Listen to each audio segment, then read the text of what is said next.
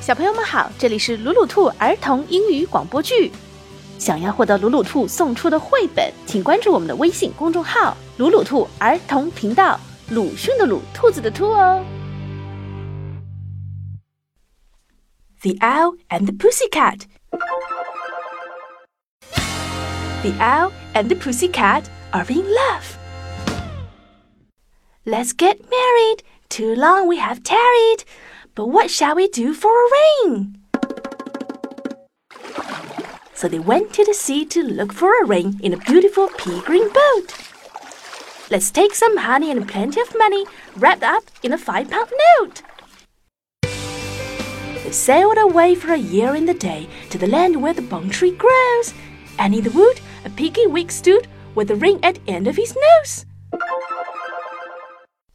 Dear Piggy, are you willing to sell for one shilling your ring?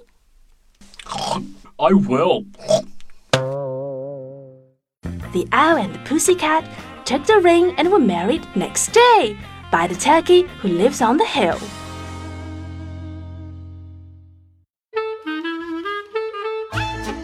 They dined on the mince and the slices of queens, and hand in hand on the edge of the sand. They looked up to the stars and sang to a small guitar. They danced by the light of the moon.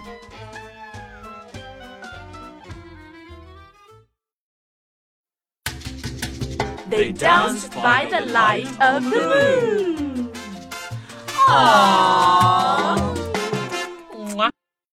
重要的事情说两遍。想看绘本，请关注“鲁鲁兔儿童频道”微信公众号， 我们定期送绘本。本期故事改编自 The Owl and the Pussycat, Usborne First Reading.